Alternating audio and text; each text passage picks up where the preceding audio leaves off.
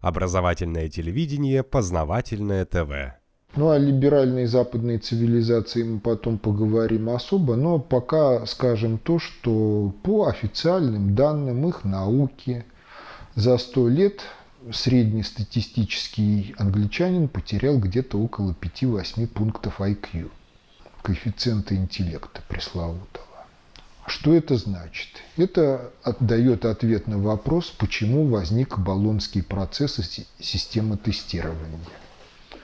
Они возникли потому, что новые поколения оказались не в состоянии освоить те учебные программы, которые были вполне подъемны для их дедушек и бабушек.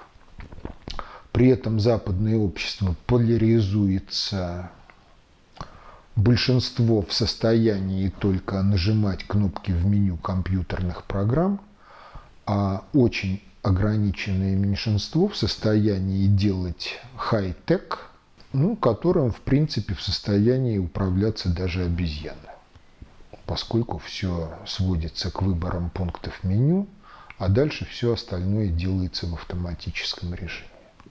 То есть эта цивилизация явно деградирует, несмотря на научно-технический прогресс, потому что это все завершается неизбежно тем, что кто-то выбрал не тот пункт в меню, в программе был какой-то глюк или возник глюк, или какой-то гений создал компьютерный вирус, который проник в среду, и в результате автоматика сработала не так, как надо.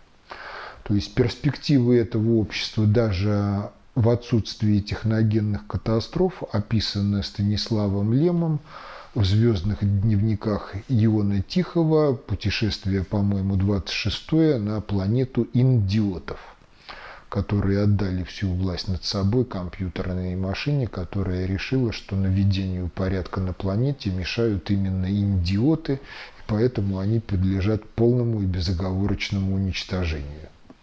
Это то, что, в принципе, должны понимать те, кто вожделеет на тему уехать на Запад и состояться там в качестве полноценного человека. Познавательная точка ТВ.